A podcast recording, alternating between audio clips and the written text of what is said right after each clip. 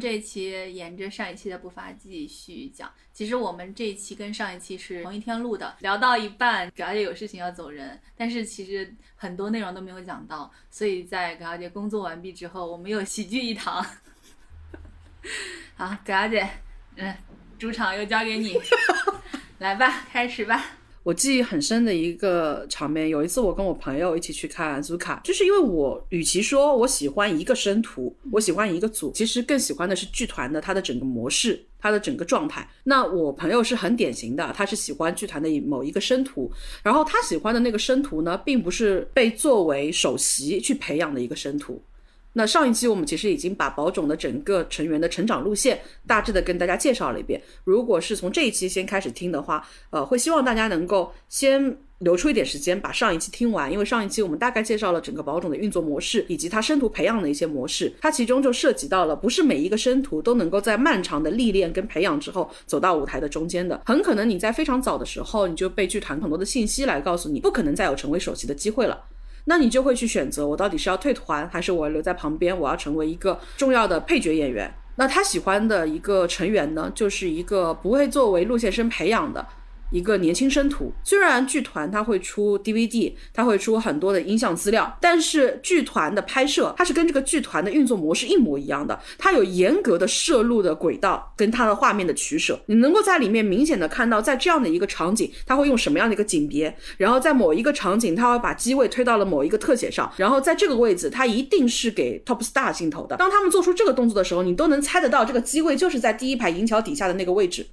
当你在这个方位了，它给你这个体量的镜头；当你往下了，它镜头可能就越来越少了。然后有很多的生图，舞台上的表演可能是不会被收录到这个 DVD 里面的。我跟我朋友那一次去观剧的时候，我们在宝冢的官方周边店，我们在挑东西。每一次当一个组别在进行当期公演的时候，四个梦都会放那一个组别当时的舞台印象。会放一些舞台的片段，我们两个当时都是背过那一个电视画面，然后再挑东西嘛，再挑他们的舞台写真。后面音乐响起来，我朋友突然就猛拍我肩膀，说：“你赶紧去看，赶紧去看这个场景，他表演的特别的好。”一回头，那个镜头是 Top Star 的特写，对，嗯，它是不会被画面记录下来的。如果你不去现场，不去那个当下，在那个场景里面去看的话。你能看到的就是 Top Star 的那个画面，你是看不到背后的这些人的，你是看不到被这个特写镜头画幅切出去的这些人的，他们不被影像记录下来。我那一刻就觉得，我又被提醒了，这是一个很残酷的世界。哦，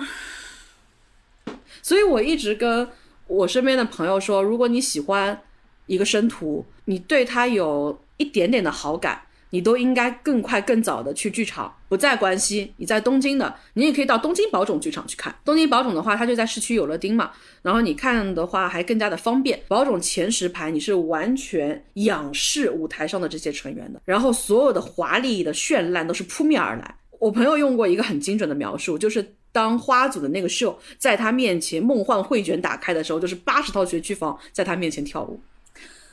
哇哦！我一般对一部剧，我有二刷、三刷的欲望的时候，我会给一次坐席是在二楼的前排，因为那个位置可以让你很好的去看到整个全局视角，你能够更好的去看到演出家对他们的调度是怎么样的。其实有一段时间，非常流行小之局，就是这些在幕后角角落落里面路人甲乙丙丁的这些小生徒们，他们在背后演聊天呐、演对话啊、勾搭、这样的场景的时候，他们会有非常多的完整的小剧情在里面去。这些小剧情呢，其实你有心的话，你是可以捕捉到的。也有很多人都是因为这样的小之居去关注到了这些生徒，有很多的生徒也会在自己的茶会上面去分享这些信息。茶会其实就是。私下里面，生徒跟他们的粉丝会的成员进行对话沟通的一种方式，然后同时呢，也是人气衡量的一种坐标，包括它的地点的选择，其实都是很巧妙的。首席跟二番跟三番，根据你的地位的不同，你所在的这个茶会的位置一定是不一样的。而且呢，他们这个酒店的选择往往都是阪急集团旗下的酒店，所以呢，这些成员又可以为阪急集团的这些酒店导流。它完全是构成了一整个事业体的互相补充的。有一个细节是非常打动我的，就是我们在上一期的时候提到了近年宝冢非常具有代表性的一个神徒，叫做右西里英。葛小姐最初喜欢宝冢有一个很重要的原因，就是这些人的名字都特别好听，像春野寿美里。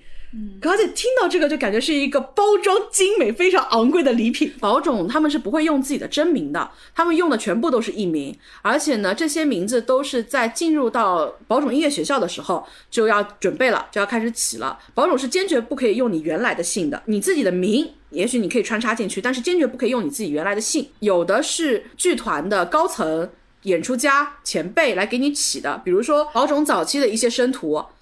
他们的名字。就是小林一三给亲自取的，现在当然不可能有这种待遇了。那么还有呢，就是你非常喜欢的前辈来给你取，或者就是你从前辈的名字里面取你想要的字。比如说非常经典的右西里音，在九五期的时候已经基本上成为传说一样的存在了。所以在九五期呢，四个生徒他们在自己的名字里面分别放入了右西里音当中的一个字。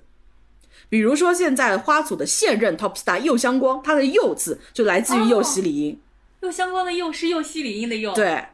哇哦！越组之前的首席娘役艾希，她的这个希就是来自于右西里音的希。然后新组现任 top star 李真琴，她的李来自于右西里音的李。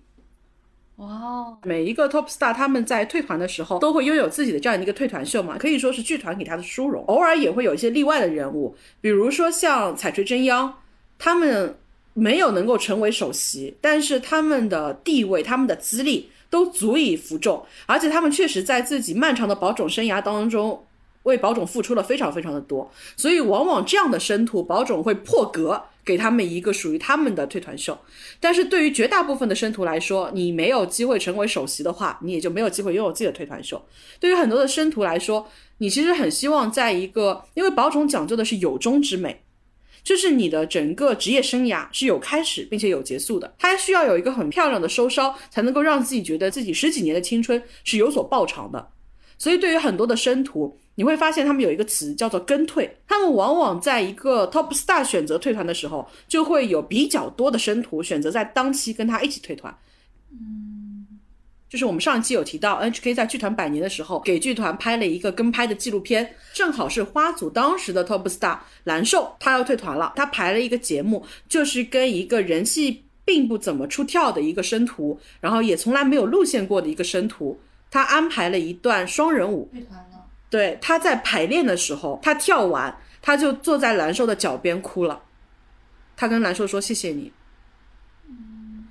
然后还有一个场景是，我是去看枣子跟 Miu 的，就是之前的学组 Top Star 一对非常甜的 Top Combi，然后在团期间贡献了非常多好的作品。那一次呢，是有另外一个生徒，可以叫他的昵称就是呆酱，呆酱跟同时退团的另外几个非重要番位的成员，他们一起在舞台上做完最后一个动作，是手从胸口划过指向天际。正好是前面有一束光，你的手从胸口滑向天际的时候，那个追光正好从客席打到你的手上，然后汇聚成一条完整的光束。因为我之前也去看了演出，呆酱应该是把手伸出去的那一刻，然后光线跟他的手交集，然后他手腕一翻转，那个灯就停了。但是等到最后那一天的演出的时候，当呆将在银桥上面做出这个动作，当他的手滑向天际，而追光跟他的手汇成一线的时候，那个灯光在他的手间停留了三秒。他看着那个光，他当时眼泪就下来了。这是送给他的一个礼物。对，以灯光向你致意。就是那三秒钟，就是足以让一个人在舞台上就直接就哭了。我经历过那个场景之后，我当时回来在自己的 report 上面我就写了一句话：我希望所有尊重舞台的，在舞台上付出过的这些生徒们，我希望所有人沐浴灯光，所愿得偿。而在剧团里面，有特别特别多的生徒是我刚刚提到的这几位生徒的状态。他们十几年的青春留在他们身上的灯光是非常非常有限的。你在舞台上非常出彩的夺目的那些瞬间，可能没有被任何的影像记录下来。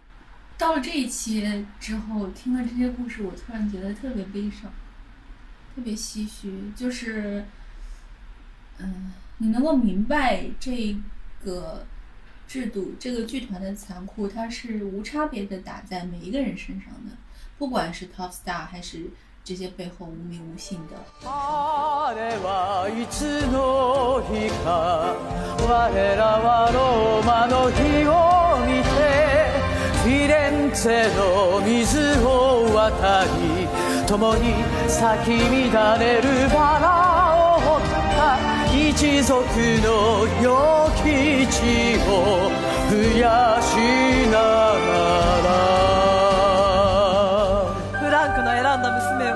一族に加えとうございます名は何宝冢的话，他们每年的招生公布的方式都很原始，就是他们会有一块木板写着当期被招募的四十个人的那个号。如果说你的号码没有出现在那个木板上面，你就没有进。而且它最残忍的是什么？他们新生入学仪式就是在那块板揭幕之后，也就意味着当年度去考这个学校的所有的人都会站在那块板前面。然后如果你落榜了，你就看到 考上的人在你面前走过那条长廊，进到这个里面参加新生入学仪式，而你在门外。非得这么有仪式感吗日？本电视台有一段时间很喜欢做备考音效的这些学生的纪录片，当中有一个女孩，这是她最后一年可以去考保种。我印象很深的是，因为日本的电视节目，他喜欢在一个画面的右下角或者左下角留一个反应镜头嘛，那他们会把主持人的画面切成小窗。这个节目的番组的主持人当中有一个。就是上一期我们提到过的真实美纪，真实美纪作为宝冢最出色的 top star 之一，他太明白宝冢的审美取舍是什么样的一个存在了。宝冢在现场的第一个面试，让你报名字、报家乡，报不出花来，他就是看你长得符不符合宝冢的审美。这是一种极其残忍的选拔，很多宝种优秀的生徒往往就是一年就考上了。花组现在的 top star 右香光，就是在拿报名表之前根本不知道宝种是什么，就别人提了一句宝种，哇，宝种拿了一张报名表，没有准备，直接去应考中了。所以经历过宝种这一遭的人，他们其实特别能够明白什么样的人是能够进宝种的。当镜头不断在渲染这是他的最后一次，他如何要充满希望的迎接自己即将迎来的人生的时候，真师的头是有一点恍惚的，稍微偏了一偏。就左小姐以前说，什么是能够最触到你的虐点，就是可怜。真是那一刻的表情，就让我觉得他有一种怜悯。左小姐当时吐槽我说可怜有很多种，然后后面多次拿出来说，就是真是当时的表情，就是让我觉得他在怜悯那个女孩子。嗯就是以他的经验来看，他大概能够知道，不管他进没进，他会是什么样的结局。对，嗯但是其实说了这么多，好像没有说演出究竟是什么样的一个，就是好像说了很多剧场外的事情。我之前有想过给大家推荐哪些关于宝冢的作品，但我后来觉得我其实蛮难取舍的，所以想了一会儿之后，我还是决定跟大家用一种类似于像，嗯，你可以把它说接近编年史的那种形式。然后我选择的是东京宝冢大剧场，因为宝冢大剧场它的时间太久了，一百多年的时间。你如果按照一百多年的编年史，那可能就是变成一个长篇连载了。所以葛小姐选的时间呢是在东京宝冢大剧场重修，然后到至今的二十年。因为今年二零二一年呢，正好是东京宝冢大剧场在修建。重新开放之后的二十年整，东京宝冢大剧场呢，它其实是一九三四年的时候建造的，九七年的时候，因为它里面的一些设施的问题，所以呢，等于是闭馆重修了。那个时期，宝冢在东京的演出是临时造了一个剧场，叫做一千 days，在那边进行了一个过渡性的演出。等它再重新开放的时候呢，是二零零一年。其实我们就以二零零一年这个节点，以每一个年份作为一个记忆的轴线点，然后我们来标注一下，从二零零一年开始，在东京宝冢上演过的戏，每一年有哪一部是最值得推荐的重磅作品？大家有兴趣的可以根据这个索引来去挑自己更感兴趣的宝冢的作品。因为为什么这个当中不会有特别大的一个遗漏？是因为宝冢的演出模式是一部剧。上演了之后，他们会在宝冢大剧场先演一个月，然后再到东京宝冢大剧场去演一个月。所以呢，是东西两边各演一个月，形成一个完整的周期。宝冢大剧场演的戏也都会到东边的东宝大剧场去演。而且东宝其实是可以插一句题外话，东宝这两个字，我不知道大家会不会觉得很熟悉。有特别特别多的电影前面都会有东宝映画、东宝株式会社嘛。其实这个东宝就来自于东京宝冢剧场。哦，东宝就是这个，对，像一个光打出来的，对对你看的日本电影前面不是都会有这个画面吗？那两个东宝两个字就来自于东京宝冢大剧场。那么东宝它其实跟宝冢是有千丝万缕的关系的，他们的母公司其实都可以追到阪急集团。同时呢，它现在的东宝集团以及阪神集团以及阪急母公司，他们彼此都有各自持股的这样的一个情况。所以其实你串联到最后，你如果说完全笼统的、模糊的来说的话，他们最终你往上数，全部都是小林一三的。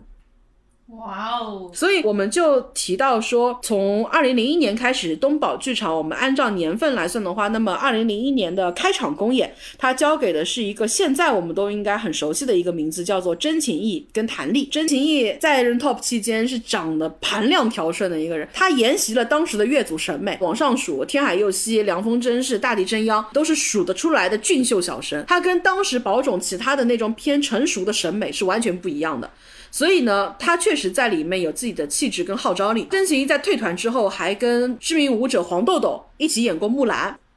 哇哦，嗯，所以他跟中国其实还是比较有渊源的。然后淡阳在退团之后呢，他也参演了很多的电视剧，淡阳就是大和福子式的这种形象，所以日本人也非常喜欢他。但是我其实比较想讲的是，他们后一年，二零零二年，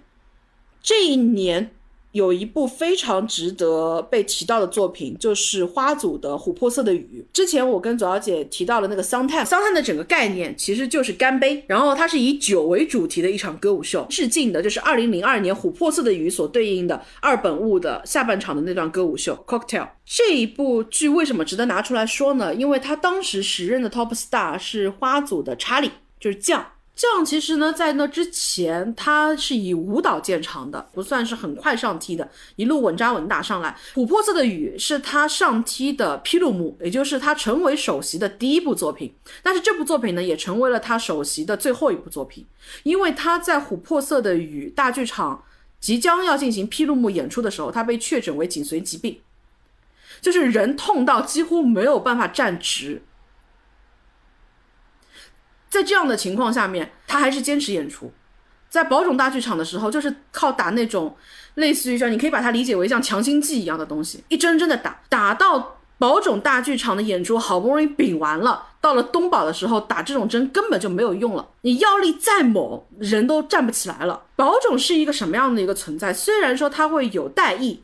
但是代役被启用的频率是极低无比的，因为宝冢对于首席的一个考核有重要的一点，就是你能够保持正常公演。我不管你今天是头疼脑热，或者是腿断了骨折了，没有其他话讲的。你站在舞台上，你要成为首席吧。当然，到了这样这种情况下面，剧团跟这样说，你不可以再演出了，启动了代役春野寿美里，也就是狐狸。狐狸刚刚当二番，但是他的 top star 病了，怎么办呢？狐狸一个新任二番就要去演首席的这个角色，因为宝冢的这种代役，他都是按照番位往下走的。所以为什么之前卖了一个关子，说春野寿美里是一个没有当过二番的 top star，就是因为他刚刚从三番升到二番，马上就接了 top star 的角色来演了。你想查理是什么样的心情？十几年的征途，你刚刚走到了自己的金字塔的最顶端，你刚刚可以站在舞台的正中间去唱歌跳舞了，然后你看到的是自己的二番手站在舞台上，而你只能在舞台秀里面我看他。查理是带着这样的一个遗憾退团的。查理的这个痛严重到了什么样的程度，才会让剧团跟他说：“我建议你不要再坚持演出了。”我可以给大家两个参考的例子，一个是被称作剧团四大天王之一的忍性。忍性在自己的退团做的时候，他的手是骨折的，照常演出。还有一个之前我们提到过咒组的二代目何央，何央在自己的退团作《Never Say Goodbye》里面，他之前因为一个舞台动作的事故，直接导致两处骨折的。何央当时是怎么完成演出的？就是首先你跟演出家去商量，大幅度的舞蹈动作先去掉，但是基本的支居以及舞台调度照常完成。那么等于是你打着所有的气力把这部分完成之后，你到了舞台秀，舞台秀的边上一个轮椅等着你，工作人员推着轮椅把你从舞台的左边推到舞台的右边，然后你在右边的舞台秀站起来再上台去表演，就等于说你整个台后过渡的调度帮你用轮椅来完成，但是在台上你照跑。Never Say Goodbye 还是一天两回公演，然后在两场演出的间隔当中再进行一次治疗，所以你想查理的情况是恶劣到什么样的程度？当然，最终查理还是在东宝的时候上台了，但是他已经不能完成任何的舞蹈动作了。对于一个以舞蹈见长的生徒来说，他人生唯一的一次大剧场的舞台的谢幕是这样的一个情况。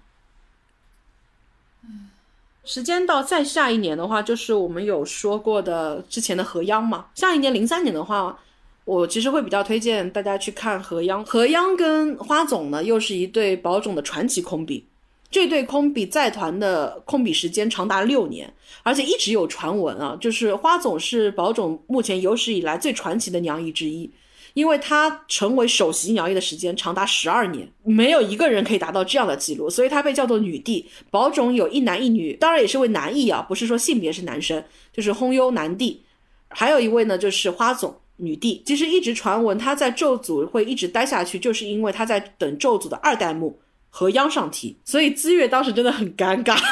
有老婆等于没老婆，当然这是开玩笑。但是荷花的空比是非常经典的一幕，他们两个人的退团办得像结婚典礼一样，而且在退团之后，何央养伤的这段时间，花总也是一直退居幕后，跟着何央做各种各样的康复治疗。然后后来何央再回归到舞台上的时候呢，花总成立了一个事务所，担任这个事务所的主理。这个事务所只签了一个艺人，就是何央。在宝冢舞台上被认为最为出色的娘役，做了整整十二年的首席，但是他是为了河阳甘愿退居幕后的。没有人知道这种漫长的等待跟付出有什么事情是足以动摇这两个人的。但是就是在很多很多年之后，两个人突然之间就分了。到目前为止，这两个人都没有在任何的公开场合提及对方，而且到了什么样的时候，就这样子一个宝冢一百年来。在位合作时间最长的一对 Top 空比，宝冢一百周年盛典的时候竟然没有合体，那是真爱过。而且到了什么样的程度？就是记者采访的时候问花总，你觉得跟当年合作过的资月啊怎么怎么感受？你跟当年合作过的轰优什么什么样的感受？突然间不敢往下问了。然后花总很体贴嘛，花总就说哦，我明白，大家都是很出色的人，嗯，记者都不敢问。花总在跟何央分开之后才回归的舞台，他回归舞台的第一部作品就是女主作品，你就仿佛整个日本的舞台界在等待着自己女王的归来，而之前这位女王她愿意为了自己的爱人洗手做羹汤，分开的原因到目前为止确实是没有任何的说法，而且就是因为他们当年也合作过伊丽莎嘛，然后前两年宝冢的嘎拉康的时候。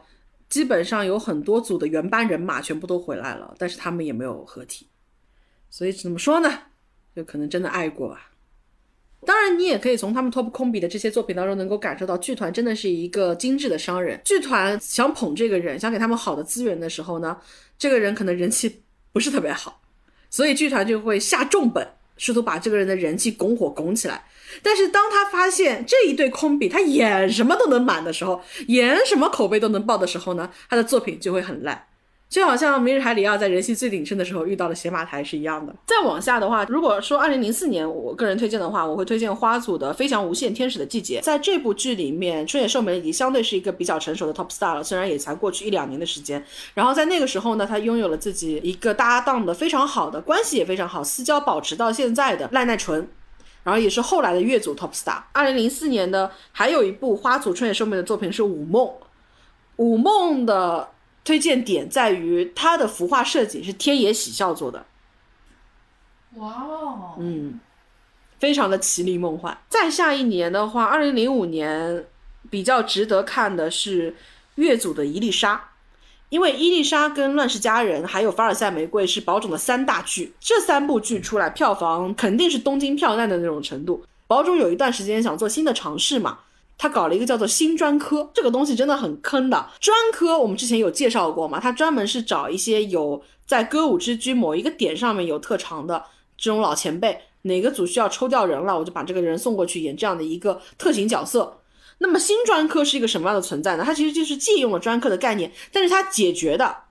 是当时各组路线大塞车。因为整个九十年代的时候，宝冢的有人气的路线生实在是太多了，每一个组都出现了血管堵塞的情况。就是嘛，top 有人气也没说要退，剧团们也就是不舍得主动放 top 走。但是再这么熬下去吧，下面的二番三番真的是一路往下拥堵，新的路线生出不来了，上面的人番位又都站着。那怎么办呢？就要想办法把现在原有的二番三番调出去。所以剧团就拍脑子搞出来了一个叫做新专科，把当时各个组别的三番以及二番全部抽调到一个叫做新专科的特别成立的组别里面去，然后在每一个组要演出的时候，再从这个池子里面调出来这些有人气的演员到各个组别里面进行这样的一个特别演出。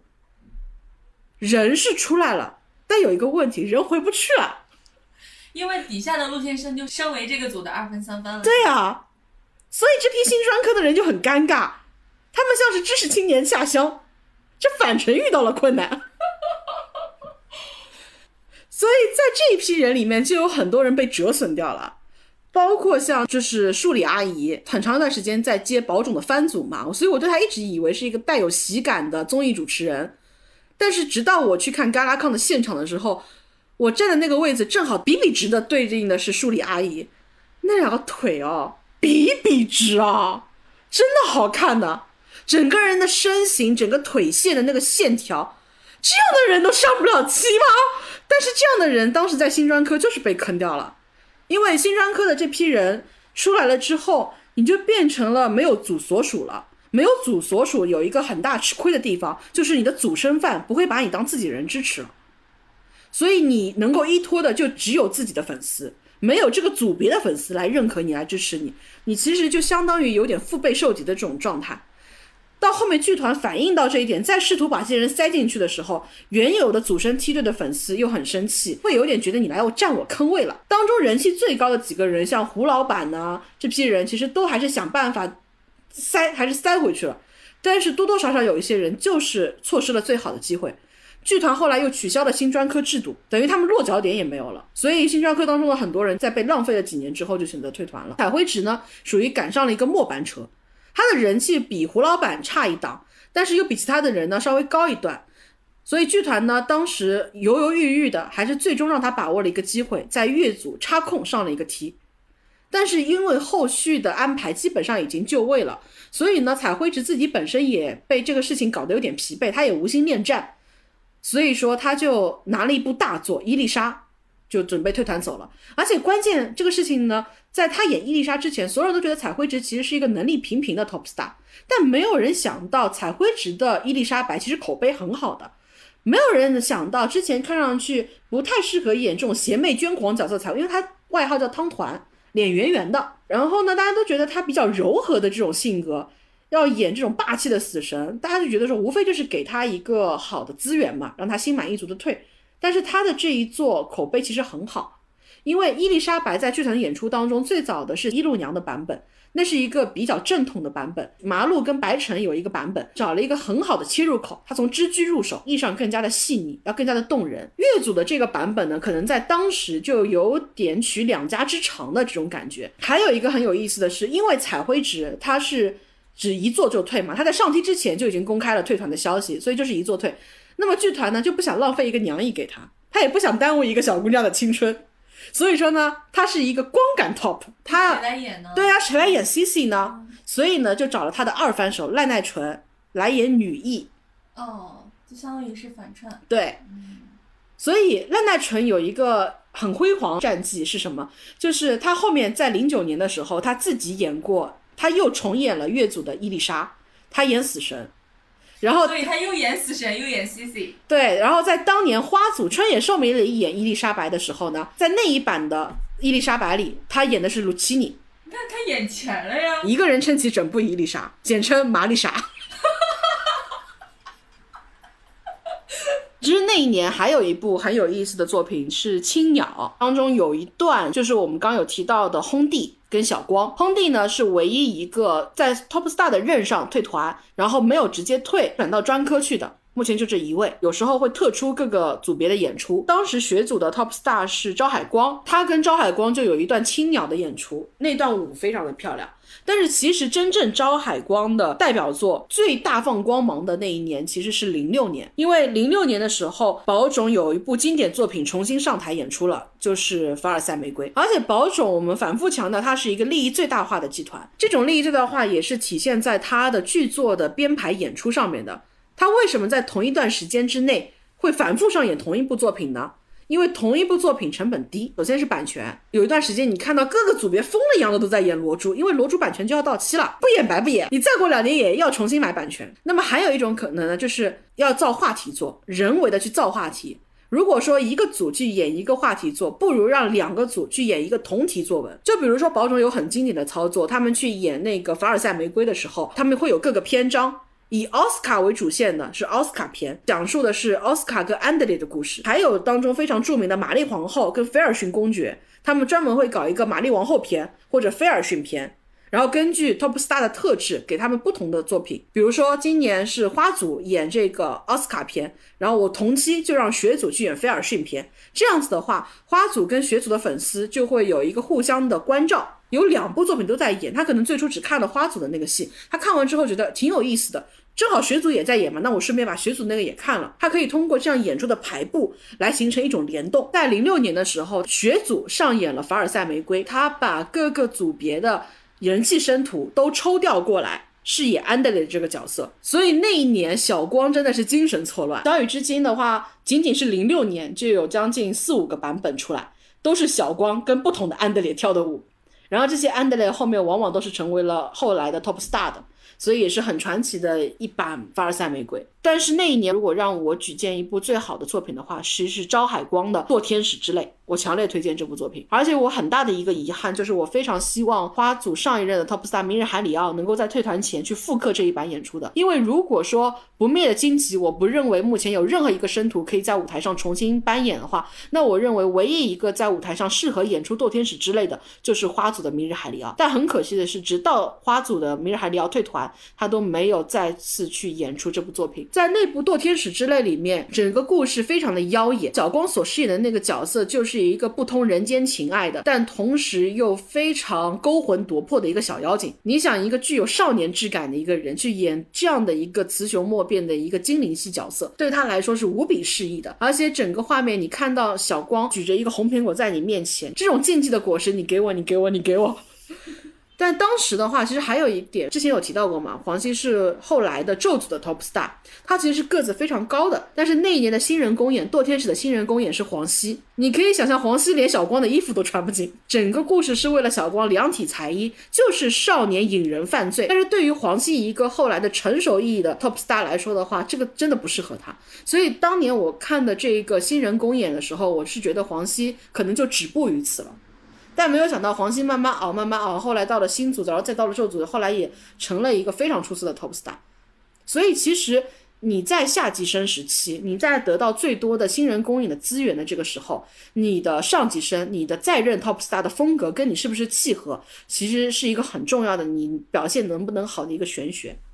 就比如说后来黄熙在任 top 的时候，他的下级生有一个经常能够拿到他新功的一个生徒，叫做 Riku。Riku 非常的可惜，Riku 的舞蹈很好，很好，很好。Riku 后来因为被别掉了之后，镜头几乎不收录他了，我都会觉得我看不到 Riku 的舞蹈，太遗憾的一件事情。Riku 舞蹈的肢体的舒展性以及他的这种优美感，在他的同期里面都是非常出挑的。Riku 早年是被作为重点潜力路线生进行培养的。但是他的运道实在是不好。他在作为力捧的夏季生的时候，他碰到的两任 top star，一个是大空佑飞，还有一个是黄熙，两个人都是非常非常走成熟男艺路线的人。而 Rico 是一个阳光小少年，Rico 最适合拿的是谁的星宫？是大和优和金毛的星宫，演乐园王子，演那种拆白党，Rico 特别适合演这种。但是大空佑飞演的是什么？丧钟为谁而鸣？为 Rico 而鸣啊！就没有办法，瑞克到后面就是怎么都演不好。然后黄西爱演什么？黄西演基督山伯爵，然后武将，没有然后了。嗯，当然有一个很现实的因素是在于他家里出现了一些变故，然后考虑到他的这个背景，所以剧团也把他排除出了陆先生之外。真的很惨。再继续回到年份上的话，其实就是二零零七年嘛，我们刚提到的这个大空佑飞，在那一年其实也很受关注。在那个时候，他跟另外一个人叫做雾师大梦伯仲之间，所以乐组在很长一段时间里面都没有能够想好到底让谁上，因为他们都不是那种非常出挑的，你一眼就看到，哎呦好看，滑，不是这种人，他们都是偏沉稳系的那种男性男艺形象，就是属于剧团让他上梯吧也可以，不让他上梯吧，让他演中邪也可以的这种。所以他们当时我印象很深的是，对于他们两个的上下之争，就被人家称为二点五番之争。然后那一年还有一件很有意思的就是花组上了那个《明智小五郎事件簿》这部剧本身也不是一部很好的剧，不太好看的。它吸引我的点在于什么呢？就是剧团的这个空笔的结成啊，其实你可以把它理解为自由恋爱跟包办婚姻两种。自由恋爱嘛，娘毅跟男一之前有搭档过，男一也觉得这个娘毅不错，那么男一可能就是提出了自己的想法，然后剧团也比较认可，那么就自由结合了。还有一种呢，叫做包办婚姻，可能之前完全没有合作过，但是剧团呢正好要捧这个娘毅，各方面的这个娘毅的年纪也合适，相当于你把娘毅放在一个资源池里面，剧团目前手上有这四五个娘毅，他是觉得我要让这个娘毅上梯的，那么呢目前呢正好是有一个男一要上梯了，他就从这个资源池里面挑出来一个娘意，然后跟这个男意结成空比。这也是一种结合的方式。有很多的生徒呢，他往往会有一个白月光情节，就在于他可能早期有非常想合作的 top 娘艺的一个形象，但是呢，因为各种原因没有能够结成空比。其实一直有一个江湖传闻，春野寿美里在团期间最出色的娘艺，当然就是花总。但是呢，作为当时人气最高的 top 男艺之一，狐狸一直没有机会跟花总合作。他搭过一路真辉，然后搭过轰优，搭过河阳，搭过资月，搭过这么多的 top star。但是呢，没有跟狐狸搭档过，人家也未必遗憾，但是狐狸挺遗憾。狐狸还有一点是在于，他有一个娘艺梦，他其实是抱着娘意志愿来的保种，想穿漂亮的小洋装，成为一个小公主。但是呢，后面身高柳条似的蹿高之后，再加上她的整个身形气质都比较接近于保种想要的男性形象，保种就坚决不肯让她当娘意，连哄带骗带威胁，最终让春野寿美里成为了男艺。但是呢，多多少少一直是有这样的一个遗憾，可能年纪上来了之后，成为了一个资深的 top star 之后呢，就会对小娘艺有一种怜爱之情。在他的职业生涯的后半程，一直有一个江湖传言啊，没有任何的科学佐证，大家完全当做一个江湖闲话去听。无意中看到了英乃彩音，英乃彩音，你把她的鼻子遮住，她跟花总长得非常的像，但是鼻子一露出来呢就不太像了。当然也有人恶称她叫大鼻子，是不是有点难听了。是有点难听，所以叫恶称嘛。一乃彩音在那个时候，她其实没有特别出挑的地方。据传闻，春野寿美里直接向剧团举荐，她的次妻娘艺要选伊乃彩音，把她拔擢上来了之后呢，伊乃彩音并不是特别的服众，而且在那个时候，整个花组其实在春野寿美的带领之下，已经是一个相对比较成熟的一个梯队了。所以小姑娘在里面呢，存在感不那么高，而且在那个时候，花组的所有的演出都是完全围绕春野寿美里来定制的，所以她作为一个资历很浅的，又没有完全出跳特质的一个娘艺，往往在很多剧里面她的表现空间不多。虽然说她是首席娘艺，但更多的像一个女配角。明知小五郎事件簿这样的一部剧，是狐狸送给伊乃彩音的礼物。黑蜥蜴是这个故事里面很重要的女性角色的一个代号，它并不是以明智小五郎为主线的，整个故事的发生发展，最终的结局。它所有的戏眼全部都在黑蜥蜴这个女性角色身上。对于当时的狐狸来说，他是把她作为一个，他那个时候已经决定要退团了，离开之前，他送给他的小娘艺一个最盛大的舞台，我送给你一场你的成人礼。所以我觉得这部剧，在我眼中它是很浪漫的。然后再下一年的话是之前在上一期的时候我们有提到过的安兰会。安兰会最好的作品就是《红花侠》，在日本票选宝冢最受欢迎的剧目，或者说口碑最好的剧目，在排行榜里面前三一定有《红花侠》。《红花侠》这部作品讲的是一个吊儿郎当的贵族青年，你感觉他一无是处，但事实上呢，他其实是一个游侠青年。《红花侠》是真正好看的剧，而且安兰会在表演上面没有任何的短板。再往下走一年的话。是二零零九年，这一年我们其实有提到过。乐组的赖奈纯重新上演了伊丽莎。这一年值得说的呢，同样也是跟他搭档的 CC，就是元妻。我觉得元妻在我这边都是一个跨世代的人物了。零九年的时候，他就在舞台上演 CC 了，他到现在还没有上梯。你想，当年麻子演 CC 的时候，麻子都已经是超高人气的正二番了。零九年的元妻是个名不见经传的下级生，几乎是把你捧到了一个类似于像天海佑希这样的一个跳板位置。但是元妻没扛下来，就是那一年他的 CC 的口碑没有起来。嗯，但元气还在，元气还在努力，元气还在专科。专科之前我们有提到过，很多的年轻的生徒在专科，因为这些生徒如果在原本的族属里面的话，他们不是路线生，他们已经被别掉了，他们拿不到更好的资源。但是如果你到了专科，你愿意做更长期的配角的这些培养跟从事这方面的角色的话，剧团反而会给你一些呃 dinner show 啊。给你一些附属的小剧场的主义的演出，但是恰恰是有很多的生徒，他们在得到了这些角色，得到了这些资源之后，也没能熬住，还是离开了。所以剧团现在的专科的继承的问题是非常头疼的。专科现在的这批人的老龄化已经非常非常严重了，但是新一代的有人气的，能够起到重协作用的生徒，并没有能够很好的成长起来，所以这方面一直是一个问题。目前在专科里面，年轻的相对来说有知名度的生徒，可能元期算是一个了。但是元期呢，还是抱着对路线的憧憬，他也不是奔着专科来努力的。所以之后专科何去何从？我觉得还是一个比较大的问题。再下一年的话，我觉得幼希理应的腾飞之年。二零一零年的时候，柚子是有一部短剧，这部短剧很有意思，它是一个轻喜剧，叫做《爱与青春的启程》，年轻人是怎么成长起来，并且收获了朋友跟爱情的一个故事。名字也很符合宝冢，宝冢是爱与青春的梦想嘛。这个片子是爱与青春的启程。这部作品开始，幼希理一迎来了他整个职业生涯的黄金时代。再下一年，二零一一年，虽然刚开了一个玩笑，但是。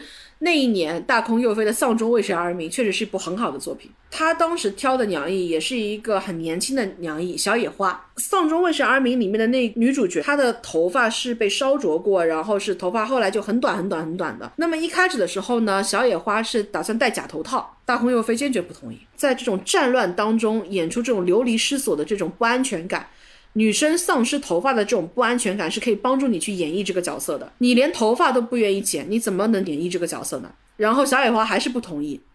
那么 Top 空比在相处的时候，为了能够在舞台上呈现更梦幻的。这种浪漫的甜蜜质感，男艺在台下是要有意识的跟娘艺进行互动的。比如说，娘艺会做很多的巧克力，会做很多的手作送给他的相守方，送给这个搭档的男艺。然后男艺呢也会送很多的礼物，甚至有刚上机的 Top 空比，他们会一起去买对戒，通过这些很小很小的细节来建立对彼此的这种羁绊，能够让更多的观众去感受到这种情愫的。那么大空佑飞因为跟小野花年资差的比较大，之前小野花对大空佑飞一直是有一点怯生生的。那突然间他收到了约会短信，跟他说明天我在这个地方等你，然后你来。剪了头发呀，小野花哭着剪完了头发，生气。想象中的结局。小野花穿的漂漂亮亮的，然后去参加了约会，那是一个理发店，哭着出来。但是呢，确实就是大空对于舞台上的这些执着的细节，是对于舞台的表演是有所帮助的。他跟小野花互动的时候，有一个标志性的动作，就是他会去揉小野花的头发，然后两个人鼻尖贴着鼻尖，那个画面太甜了。那一年还有一个我们是在上一期提到的一个事件，就是学组音乐柜的雪罗珠，也是在这一年上演的。然后整个剧团对于二零一三一四年。百年席位的调整也是出现在这一年。如果有感兴趣的听众的话，可以到上一期去听一下。再下一年的话是二零一二年，那一年呢也有罗珠，是越族演罗珠。越族演罗珠也出现了一个事件，它不是一个像上一年的恶性事件，但是那一年引起的争议也非常大。可能听到现在，大家都会对宝冢 Top Star 有一个概念，它并不是一件那么容易得到的事情。你要经历很长的时光，你才能够站在舞台的正中间，拥有一部自己的作品，拥有自己的一个组配属。没有一个人在那个时候是想跟别人分享自己的舞台的。那一年的月罗珠是龙真孝上梯，小龙上梯之前，叶组一直有心要搞出一个双子，因为小海他虽然是在花组上的 top star，但是呢，他长期都是月组的孩子，他最早组配属就是在月组，然后一路在月组成长起来的，所以月组对他来说就是一个家乡一样的存在。小龙又是他的学姐，那慢慢的，这两个人呢都是偏少年感的颜，剧团就会发现，哎，有人是很喜欢这一对的，很喜欢他们这种双子的这种质感的。剧团就有意识的在一些小剧场演出里面，就让小龙跟小海一起来演，专门给他们去演一些双子设定的剧，反响很好，剧团就尝到甜头了。而且小海的人气已经隐隐约约追上来了，甚至隐隐约约有时候还能反超一点点。月组真的是剧团实验田，没有他不敢干的事情。他开始搞双子塔，那哼不吉利吧？不吉利。大家去以前半美那一期补一下左小姐的玄学知识，双子塔不吉利的，它有裂缝的。因为小龙在过程当中其实已经很微妙了。因为如果说你的人气是形成一个坡度的，比如说我是二番的时候，你是三番的人气；我是 top star 的时候，你是二番的人气，那可以没有关系，你是我的强辅助。但是你跟我没有隔差了，你跟我人气几乎持平，偶尔还能超过我，这个事情就很微妙，我就很尴尬了。这个事情的爆发就是在于月罗珠，在月罗珠的时候，剧团事隔多年再次拿出了次期 top 这个标签，这个标签只有在九八年肉组刚成立的时候，剧团给过何央，是相当于给何央吃一个定心丸，就是你不要着急，你肯定能上梯了，我现在就给你次期 top 的这个名号。高于正二番，你不要退，你就等。一方面安抚何央，一方面安抚花总。如果他真的等不到何央，他可能就退了。当时的乐组呢，剧团给了小海次期 top，这个名号一给就很尴尬了，因为小龙刚上梯啊。小龙不是已经当了几年的 top star 了，我是刚成为首席，你就马上宣布一个下任首席，我人没走，你茶就凉。而且最关键的是，小龙的大剧场作品《罗珠》这样的一部大作。竟然跟小海是 A B 双版本，今天小龙演罗密欧，明天小海演罗密欧，那岂不是我这个 top 跟你对半分吗？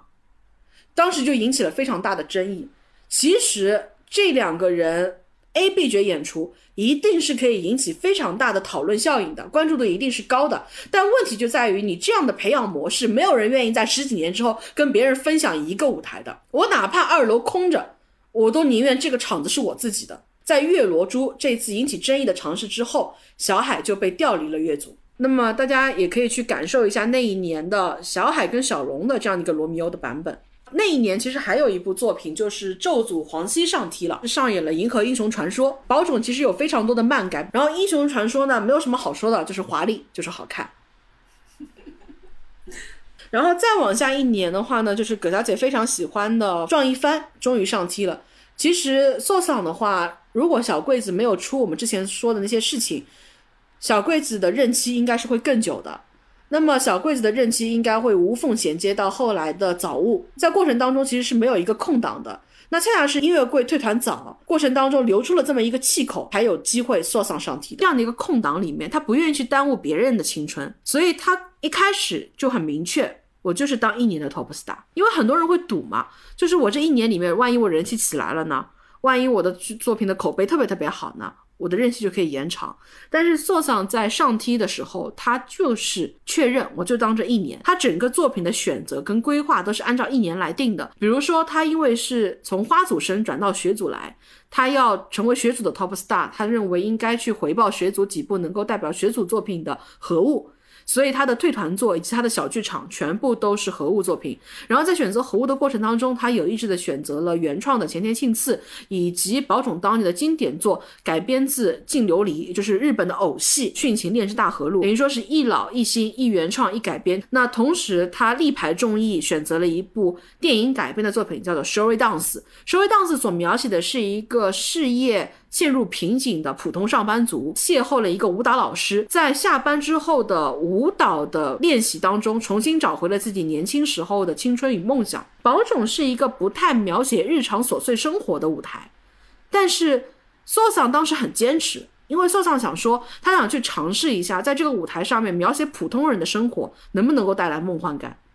他想去看看。普通人跟这个舞台的碰撞，而且他有一个很贴心的是，波桑一直非常非常想演的是《X on Time》，但是《X on Time》呢是花组的名作，剧团当时是想完成他这个心愿的，就是你拿过来演没有关系，但是索桑最终是拒绝了，因为他认为这个作品是花组的名作，它是带有花组烙印的作品。如果学组来演了花组的经典作品，也许也能够呈现出一个作品来，但是这个作品的独特性就降低了。他不再被打上百分之一百的花子的烙印了，所以他宁愿让自己的舞台是有所遗憾的。香手娘一在快退团的时候，他说当时刚上 T 的时候，搜桑私下里找他聊过，然后问过他，我很明确只有一年的任期，你确不确定要跟我组成空比？因为 Top 娘一的话，有的时候 Top 娘一基本上就跟一个任期就走了，你也许跟其他的 Top Star 的话，你肯定有两年或者更长的任期。他的香手娘一有一个姐姐就在剧团。奶奶，奶奶跟的男役是谁呢？跟的是右西里，跟了一个，跟了六年。所以当时问自己的相守娘一，我觉得他是一个很敏感、很贴心的人。但那一年从作品上来讲的话，最好看的或者最值得推荐的作品，应该还是咒组黄熙的《基督山伯爵》，以及咒组的《风共》，就是《乱世佳人》。二零一四年就是剧团百年了，这一年的作品其实还是很像学组的话，就是瘦嫂拿出来了《Showy Dance》。其实是补充了这个剧团在舞台上的一处空白。然后新组的话，就是我们之前有提到过的拿破仑，他在那个节点上搬出来，也是象征着剧团在百年节点上的一个本格音乐剧的野心。而且你真的拿破仑一眼看上去就两个字有钱。当中有一场加冕的戏，约瑟芬的那个长袍啊，就是可以横跨半个舞台。然后花组是蓝瘦妇跟明日海完成了交接，同年花组拿出来了花组版本的伊丽莎。也是宝冢的大剧，然后乐组呢是重新上演了 Punk，就是我们在上一期里面有提到过凉风真氏的一个代表作。咒组呢是上演了凡尔赛玫瑰。百年的时候，基本上宝冢三大剧全部滚了一遍，然后又拿出了拿破仑，它其实是一个完整的起承转合，它在设计上还是非常圆融的。然后到了二零一五年的时候，是我觉得真好，因为二零一五年学组拿出来了鲁邦三世新逢一夜，新逢一夜就是上田久美子老师的作品。他完整的去复刻了 Top 空比两个人在舞台上是如何相爱并且错过的一个故事。上田特别擅长去描写错过，宝冢是一个很喜欢在舞台上表现圆满的地方。哪怕这个人死了，他最终要赶你搞一个天堂相会，让大家觉得嗯，他们还是最终有一个好的结局的。但是上田不，上田在很多的故事里面，他哪怕表写的是喜剧，他会让你觉得舞台是充满遗憾的。上田，我觉得他可能是一个悲观者。然后学组那年的鲁邦三世特别好看，它是一个完美复刻了鲁邦三世精髓的舞台作品。而且学组的早子在那个时候所做的漫改作品，几乎是同时期宝冢最好的作品。他后来的浪客剑心几乎做到了全组适意，就是你从他到他的娘役，到他后面的。不要说二番三番了，四番五番六番一路往下，每个人都能够《浪客剑心》里面还原度百分之百的程度，海报都是好看的，所以那个时期的学组几乎是磨合到了一个非常好的状态。那个时候，小海的花组在票房的号召力、票房的影响力上面，可能追学组都那么有一点是需要用力的状态。所以这个时候你就能够看得出来，剧团它是精准扶贫，他们给乐组搞了大剧。一七八九剧团其实就是在一个组票房可能比较吃力的时候，他会给大作把他的票房给扶上来。当这个组的票房票力比较好的时候呢，他就给一点不用花钱的剧，或者给一些以前的老剧，然后达到这种动态平衡。然后这组那一年，王家的歌比较平庸，但是我是在那一年注意到的林美乌拉拉，乌拉拉在里面没什么好说，就是美。她也是在那一年得到了一个绰号叫美丽。嗯，然后下一年的话，就是最值得推荐的作品，就是我上一年有提到的，就是学子的《浪客剑心》。就是你从剧本身来说是一般的，你把它当做一个大型 cosplay，就是《浪客剑心》与他的伙伴们逐一登场，等人登场完了，第一幕就结束了。第二场呢，就是一个《浪客剑心》与他的小伙伴们去解救 Top 娘一的过程，等救出来了，整部剧就结束了。就这样，当中穿插了很多花里胡哨的这种剧情过渡，枝枝节节全部都去掉之后。主线就是如此清晰，所以小池的这种热热闹闹的一锅乱炖的这种戏剧就很看人。如果说他的这些生徒在那一个组是适意的，就能迸发出极其华美的效果，像浪客剑心啊、波族啊都是这样的存在。但是本身不是特别的适意，它的效果就会比较惨烈，剧本上的一些硬伤就会出现的比较明显。然后二零一七年的话，那一年我觉得是很很值得说的。但是这些作品以后有机会的话，我们可以专门从演出家的角度去做一些延伸，因为这些作品你如果从名气上来讲的话，它名气都不是那么高。比如说那一年花组拿出了《金色的沙漠》，乐组重新上演了《大饭店》。然后乐组那一年拿的作品是真的好，乐组就拿到了三剑客，就是三个火枪手。新组的话是重新复刻了红花侠，因为小红是一个一开始音效成绩很差，然后靠自己插科打诨，走一点偏谐星的喜剧路线被大家注意到，然后又慢慢慢慢向正统路线生靠近的这样的一个最终上梯的非常励志的努力家。那他演帕西这样的角色的时候，这种浪荡公子哥又有很正经的追求，同时又有一种纨绔的方式在装扮自己。非常的契合，非常的适意，而且那个时候的新组呢，就跟前两年的学组一样，它有一个非常好的梯队，里面的每一个人都有自己适意的角色，所以当这些人组合起来的时候，他就构成了一个非常适合演群像的团队，是不逊于当年安澜的那个花侠的，是非常推荐的一个版本。月组的大饭店这一年，其实凉风真是这部作品对于凉风真是来说是很重要的一部作品，对于剧团本身也具有革命性的意义。所以月组在那一年票房比较吃力的情况下面，选择让朱晨来演这部作品。你可以想见，月组是想深造话题的，而且他当时做了一件事情，是我觉得可以理解他的商业的考量，但是我觉得不太合适的是，在那一年他们又破格拔擢了一个次期 top，跟天海佑希一起唯二的两个不到十年上梯的。我当年要造神嘛，我把天海佑希抬到了一个高度，我再要造神，我把你抬到一个跟天海佑希一样的高度。那我觉得这当然是一种商业技巧，但是这种招数其实是伤敌一千自损八百的，你只能用这么一次，就好像不灭的荆棘，你再拿出来演过，你就不值钱了。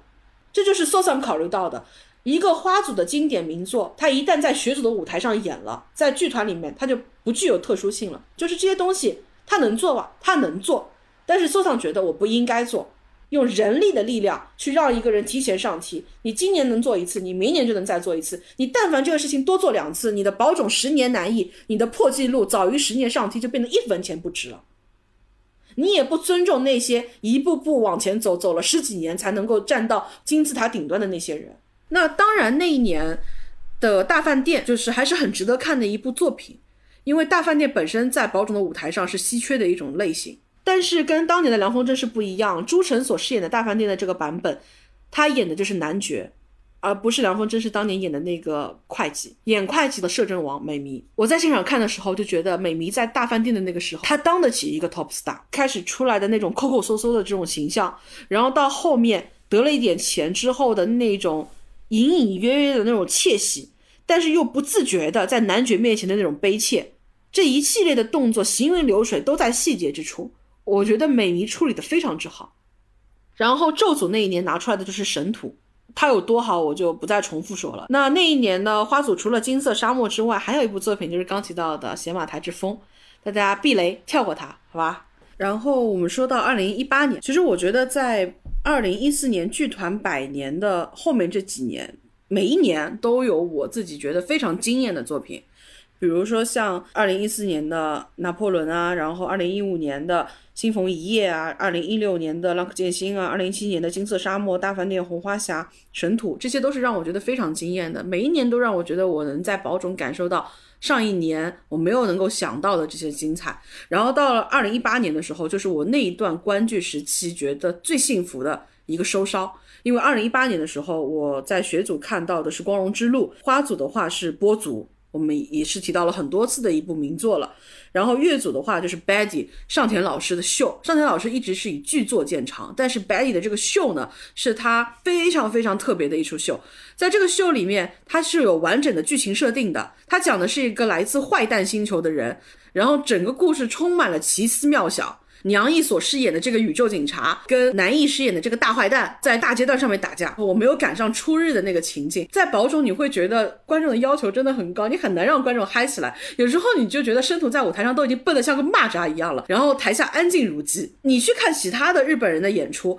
往往到后面该站的、该起立的、该鼓掌的、该喝彩的也都是嗷嗷叫，但是保种基本上不会有嗷嗷叫的场面，他们都是到了固定的点位，然后开始鼓掌，很克制，哪怕到了最好的。部分的时候，他们真的下课席的时候，你也会看到他们就是鼓掌，然后头可能会这样跟着你看，但是不会出现什么人站起来啊，或者到谢幕的时候跟着你大家一起冲台啊，这种根本不可能出现的。甚至保准有一个观剧礼仪，是坐在位子上的时候，你背不能往前倾，人伸出头的时候，你的这个后排看你的脑勺高度，你的脑勺就会高。所以如果你人前倾，后面的视线就会受到阻挡。葛小姐没有赶上这个场面，据说 Betty 的初日的首演，因为她到后面是整个嗨了嘛，据说剧场里的所有人是站起来嗨的。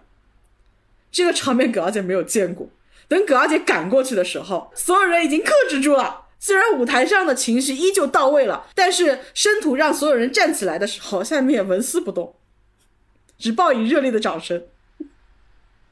葛小姐没有赶上保种蹦迪，但是 Betty 是非常值得看的。我我 Betty 就觉得她是我近几年看过保种最出色的秀，甚至超过桑泰。因为他在表演的热烈程度上跟感染力上面跟桑探是完全是不相伯仲的。但是我觉得从剧作本身的创作层面上来讲的话，这个作品的意义要高于桑探。因为桑泰还是一个传统的保种的 review 歌舞秀，但是 Betty 它几乎已经是像我们上一期所说的，它是一个保种歌舞秀的分子料理了。然后那一年的咒组的作品实在是不值一提，《天是红河岸》，它难看到葛小姐带着朋友到了保种大剧场，我都没有让他们去看上半场的剧。那新组那一年的 Another World 很有意思，它描写的是 Top Star 所饰演的这个富家子啊，咯噔一下死掉了，来到了民间，然后跟他的小伙伴们来了一次奇妙的阴间之旅。嚯，然后学组那一年呢是重新上演了经典名作《凯旋门》，然后乐组呢是重新演了伊丽莎，乐组是真的爱伊丽莎。二零一九年的时候，好日子有点到头了。相比前几年，每一年都能够给你在剧作上的推陈出新的这种惊喜，二零一九年的作品就整体显得平庸很多。花组是卡萨诺瓦，深田大和也是在这部作品里面开始了向小田池一郎风格的转型，从原来上一年度的《光荣之路》的那种偏传统叙事、悲剧质地的，慢慢转向了小池修一郎风格的更加热闹的华丽的诙谐剧。那二零二零年的话，因为受到疫情的影响嘛，所以原本的作品有很多都不断的在被延期。然后二零二零年的时候就已经花组右相光上梯了。右相光上梯的那个大剧场作品是他当年小剧场演过的一个口碑比较好的作品，也是一个比较像是日本版的《伯爵千金》花样少女漫的那种质地。学组呢演的是美国往事，但是我二零二零年如果没有疫情呢，葛小姐自己到日本去看的话，我应该最想看的是月组的作品《十二夜》。所以乐组的作品啊，是真的会选啊，而且乐组的这个二本物秀呢，还演出兼修感动玉三郎。葛小姐自己个人的一个观剧的推荐，然后大家可以有兴趣的话，根据刚刚的这个索引，可以去找到历年来宝冢至少近二十年来的很多的作品。那包括根据当中的一些故事，大家也可以去顺着这个索引去找到更多宝冢的故事。那其实，在最后的话，就简单的跟大家提一下，我们怎么买票？对，怎么感觉前面漫长的导购环节，最后终于进入到了购物呢？其实宝冢的整个剧场啊，大家不要觉得它只是一个剧场，它那个剧场本身就像一个 shopping mall 一样，然后有非常多的周边店，它自己有官方的周边店，四个梦，四个梦里面能卖的、能做的东西啊，其实我们能够好好的说一期了，因为只有你想不到，没有四个梦不卖的。然后四个梦的周边价格啊，那也确实是当得起它的外号“四个肾”。早姐有幸收到了很多各种各样的礼物，包括生鞋、口罩、口罩收纳袋都有，小手帕什么之类的，就是好像还有袋子。对对对嗯，各种各样的，真的是什么都有。呃，这个我们就暂时话题不延伸出去了，因为四个梦真的很值得单独说，包括它的整个周边的购买的思路。因为保种你说到现在，你会发现它是一个完全的用我们现在内地互联网行业最爱用的一种方法，它是一个垂直整合系统，就是你从你的生源到你的制作、你的创作到你的销售，它所有的东西都是一个闭环的，它完全掌控在保种的体系内部。那同时，他申图的这种经纪人，他的日常分工、日常管理全部委托下放给了下面的粉丝会。那同时，他又把票务的销售完全交托给了这些人，变成他们能否成为上一步进阶的这种票仓，所以他们自然而然会拼了命帮你去卖票。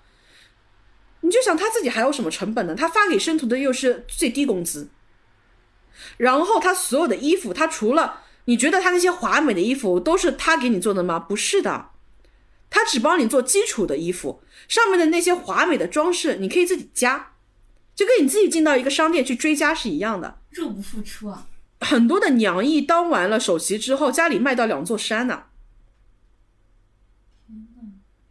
当娘役是赚的吗？当娘役是亏的。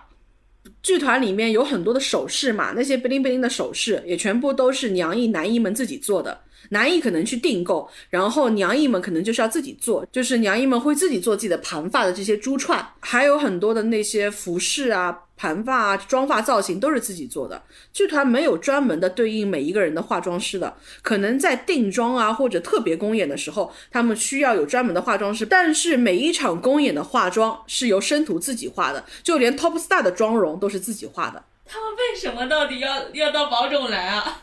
是不是？而且听到这边就会出现灵魂拷问，是不是？拿着最低工资，然后打扫卫生，自己做衣服，自己做鞋子，啊，赔钱。对，这就是这个剧团的魅力。他用了一百年的时间，把所有自己需要花钱的地方全部交给了别人，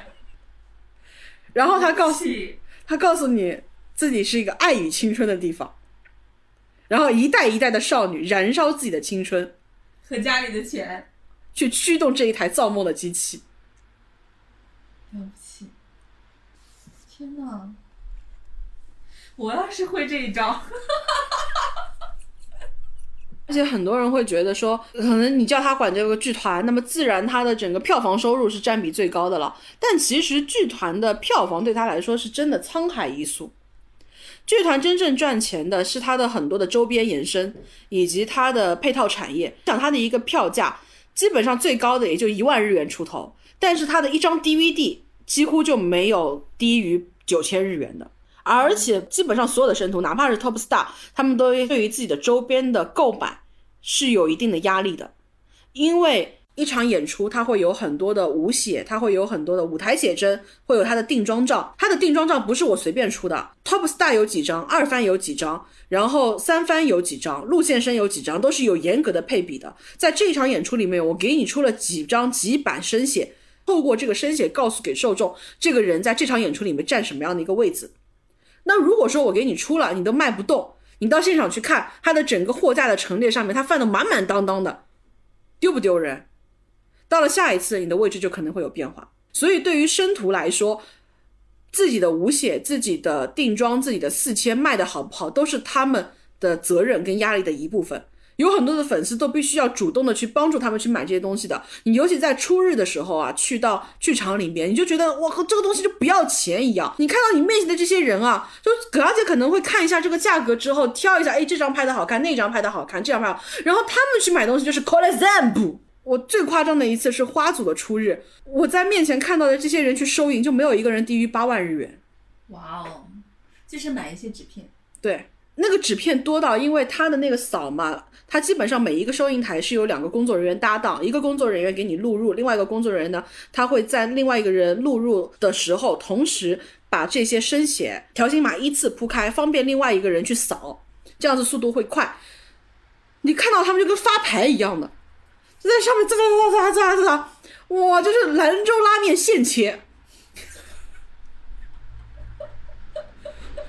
可你就觉得啊，嗯，所以色梦是一件很有意思的事情，包括它里面的销售的门道啊，然后每一件商品所背后负载的意义，其实都是有所说到的。呃，那我们四个梦的这个事情先暂且不表，我们可以先回到我们这一块的主题，就是观剧嘛。那么其实剧场里面的话，除了我们刚刚说的这个周边店之外，它还有很多的呃饮食店。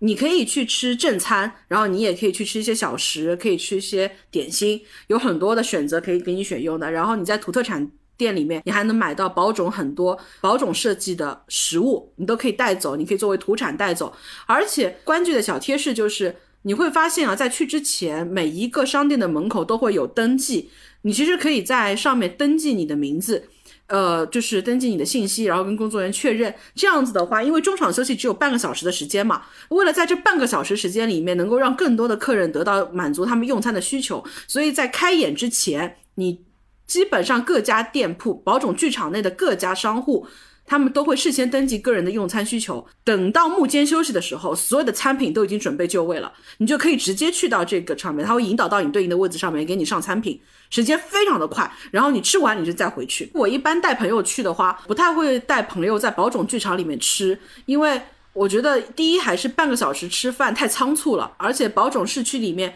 它有很多昭和感的小店，我很喜欢带他们到这种昭和感的小店里面去吃。所以我不太在里面吃，但是如果大家想吃的话，可以用这样的方式提前预定，你就能感受到宝冢出餐的效率。然后以及呃，在里面吃有一个好处是什么呢？他们宝冢的商铺里面啊，就是宝冢自己的这些饮食店里面，他们所推出的这些套餐定时，往往是跟当期的演出主题相契合的。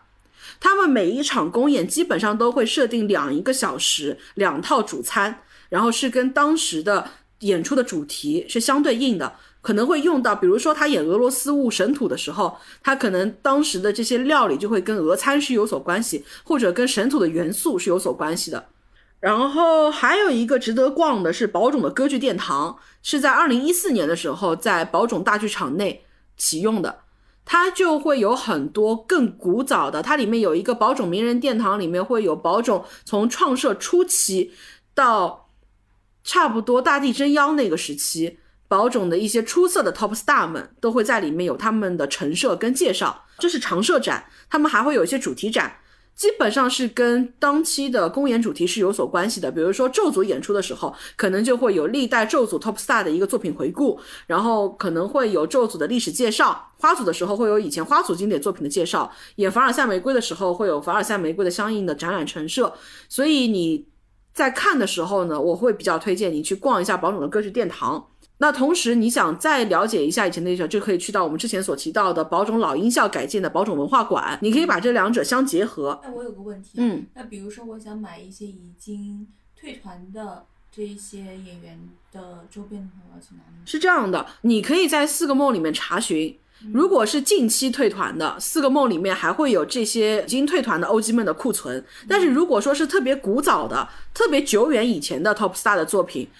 比如说你想买天海佑希，其实你在四个梦里面买天海佑希，别人就你一说这个话，别人就知道不太懂行。真的要去买宝冢生图的，尤其是退团 OG 的东西的话，你在村里面或者你在东京，你可以去一个地方叫做冢安。冢安最初的时候，因为宝冢的粉丝之间会有内部的物品的流通嘛，我会把这个东西出给你，你把这个东西出给我，就好像我们交换卡片一样的。那么冢安慢慢形成规模了之后呢，它就变成了一家专门的店铺。这家店铺呢，专门用来贩售以前那些退团 OG 的作品，你甚至还能在里面买到当年天海佑希上演《Me and My Go》时候宝冢剧团特制的那一个铜制雕像，在那个里面你还能买得到很多茶会的商品，因为茶会的商品呢是由 FC 的成员去制作的，它不属于宝冢的官方周边，它属于你入会加入了这个 FC 之后，这个 FC 里面的产品。其实从严格意义上来讲，你只有加入到这个人的粉丝会，然后去参与了这次茶会，你可以在现场进行购买之外，你没有其他途径去购买的。有很多的粉丝会，而且会要求粉丝，你不可以把我们粉丝会内部的东西拿到外面去卖的。但是种安呢，你找你也能找到巨多，种安一大半半壁江山全部都是这些东西。那这些是呃新制作的，还是说是之前旧的都是别人流通出来的但是其实宝冢的这个东西嘛，你出了四个梦就是不值钱了。这个东西怎么说呢？还是为信仰充值。很多人买这个东西是一次买两到三份的，一张是留着供奉用的，一张是留着自己平时日常使用的，还有一张是留着给好朋友分享用的。所以买三张起跑啊！你一个 Top Star 出个七张无血，我就是二十多张买好了。然后你还要买其他的人吧，东边跟西边各有两次公演，然后东边有东边的无血，西边有西边的无血，你还要买吧？定妆还要买吧？定妆有时候你喜欢这部剧，你要收全套吧？说一千道一万，我就这样跟你说，宝冢的四个梦里面，他连宝冢音乐学校的招生报名表他都是卖的，不花钱考什么宝冢呢？我啊我是不能去打印一张吗？天呐，我我要自行购买报名表这个事情嗯，还是挺震撼的。所以你可以想见，剧团在赚钱这方面是真的，给你竖一个大拇指。我会建议大家，如果第一次去的话，你其实就收一本场刊，这是最基础的，因为场刊里面会有非常详尽的这些信息。那同时，你可以根据你的兴趣去收一些无写，然后收一些小周边，我觉得就可以了。因为你真的要强迫症收全套，真的没必要，伤肾。观剧上面的话呢，首先你在去看公演之前嘛，我们说到最后一个攻略性质的事情，就是你在观剧之前，第一个肯定是是要确定演出的一个日程，因为宝冢的演出日程它其实是比较密集的，花月血星咒五组基本上是全年不间断公演，然后一年基本上一个组可能能上大剧场两次。宝冢自己其实是有很详尽的，在官网上也好，在 App 上也好，都有更新自己的公演的日程表的，而且它的公演日程表基本上是在前一年的时候就把今年的日程表全部都已经公开了。所以你去看《花月血星咒》五组，你如果是想冲着组去的，你就挑这个组的公演期就可以了；如果你是想冲着一部剧去的，你就去这个剧的公演期就行了。那么你一般呢，你除了在宝冢大剧场的官网上购票之外，你还可以在宝冢的生图的个人粉丝会，然后向粉丝会进行申票、申友人票。你不想付出这么大的精力跟时间成本的话，比较简单的方式，你可以去排当日票。在村里面的话，是有好的座位可以让你坐到的，因为村里面它有两边的耳座，这两个耳座基本上是在对应的十几排的这个位置，这个当日票你是可以去赌一赌的。还有的呢，就是大剧场的最后一排。那么还有东宝的当日票呢，我其实就不是很推荐。第一，东京的人流量毕竟跟村里不可同日而语，排当日票的人非常非常多。你如果在东京去排当日票，票难是很正常的情况，你很可能排到那边是排不到的。还有就是东京的当日席在山顶，那其实对于海外的粉丝来说，有一个很好的方式是宝冢现在的话，它是有海外席位的，基本上是在前排的侧边，其实是位置不错的。你与其去当日票，或者是通过各种途径去想幺蛾子，其实我会建议你不如就是安安心心买一个海外席，而且往往是。本土的票已经售罄的情况下面，海外席往往还有余票，因为毕竟本土跟海外的口味会有一些不一样，所以其实有的时候你可以去上一上英文版的宝冢的界面，去看到它的那些购票信息，往往会有意外的惊喜。那还有的，其实你就可以自己注册一个宝冢的 Web 会员，它跟友会会员不一样，它是一个单纯的 Web 的购票的资格，你也可以在上面去买到一些票，运气好的话，你是可以买到二楼的前排的。然后其实除了这个之外的话，除了现场之外，宝冢其实还有很多其他的舞台乐趣啊，除了像四个梦之外，他们有自己的卫星电视小天空，然后 Sky Stage，然后他们自己其实宝冢在百年剧团的时候。也开始尝试一些互联网上的一些消息，比如说他们在油管网站也在七年前百年大庆的时候，其实也是开通了自己的油管的网站。当然很有纪念价值的是，油管网站的第一个视频就是拿破仑。嗯然后还有一个就是宝冢的剧场是可以借望远镜的，它的望远镜呢还有花月许星咒五组的组色。大家如果说是远征啊，大件的行李一定要寄存，因为宝冢的座位间距其实是不允许你放大件行李的。他那边有很多寄存的地方，你可以去寄存。还有一个我碰到过很实际的一个问题，就是宝冢的行李箱啊，你经常会碰到说它的大规格的行李箱你是放不进去的。那个时候你也不用慌张，你直接去找服务台的人，寄存在服务台那边，你把它当做一个宾馆的前台就可以了。而且大家不要担心语言沟通上的问题，因为宝冢的服务台订购了一个远程翻译项目。哇，嗯，你可以直接讲中文。对对对，而且我是建议大家尽量早去，因为日本人其实也是一个很聪明，他们的国民性，呃，我们会一直认为日本的国民性是非常守纪律，然后待客之道非常的好，但其实日本的国民性还有一点是，他们也非常能够捉透一些技巧，所以其实我会觉得，当海外的游客越来越多的时候，保种的服务可能反而有时候会有一些懈怠。嗯，他的标准是会降低的，因为他原本面对的日本客人是更苛刻的。当他知道说海外的客群没有那么高要求的时候，他的可能要求就会降低。嗯，所以我觉得要看其实要早看。然后，如果说大家对于想看剧还有什么其他的问题的话，也可以直接去我们的微博去私信我们，然后我们这边可以帮你解答的，都会直接回复你的。保总他其实还是会有很多的服务是可能你想不到的，就比如说剧场旁边就是一个日托所。他不是很会有很多的主妇，会有很多的妈妈带着小孩来的嘛？因为单纯把小孩放在家里，他们也不放心，所以他们来观剧的时候呢，就会把小小孩送到旁边的保种的日托所里面去，然后观完剧再把小孩带走。哇，方便的！大家如果去关西旅行的话，可以拿出一天的时间去保种，去真正的保种大剧场的大本营去感受一下这样的一个剧场，它是一个什么样的状态。然后可能会比在东京浮光掠影的走过一圈会来的更加的舒服跟自在。嗯，他还有自己的那个宝冢的大酒店，宝冢大酒店也是刚刚有新建，以很老的一个酒店，然后有新建过一个，搞得跟凡尔赛宫一样。日本人是真的爱巴黎，真的爱巴黎。我会觉得，就是说回到最初最初，就是一直有人问葛小姐嘛，说你为什么喜欢宝冢，然后被问多了之后，其实就是你看，这其实是我们在开篇的时候就要去说的一个话题，它硬生生变成了结语。就是你的那个公式的回答。对，那其实，在最后，葛小姐也可以借用当时的这段回答。其实我们讲到它最初嘛，为什么宝冢歌剧团被叫做文工团，就是因为阪急铁路旗下的。你像我们这边以前就经常戏称铁路文工团，铁路文工团就是这么叫出来的。它从最初为宣传铁路温泉旅游而成立的这么一个小镇少女的歌唱队，到现在它拥有一个卫星收费电视台，一个附属的音乐学校。它其实现在它这样的一个全女班，它的魅力到底在哪里？你其实很难一句话两句话去说明白的。哪怕我今天试图在很短的时间里面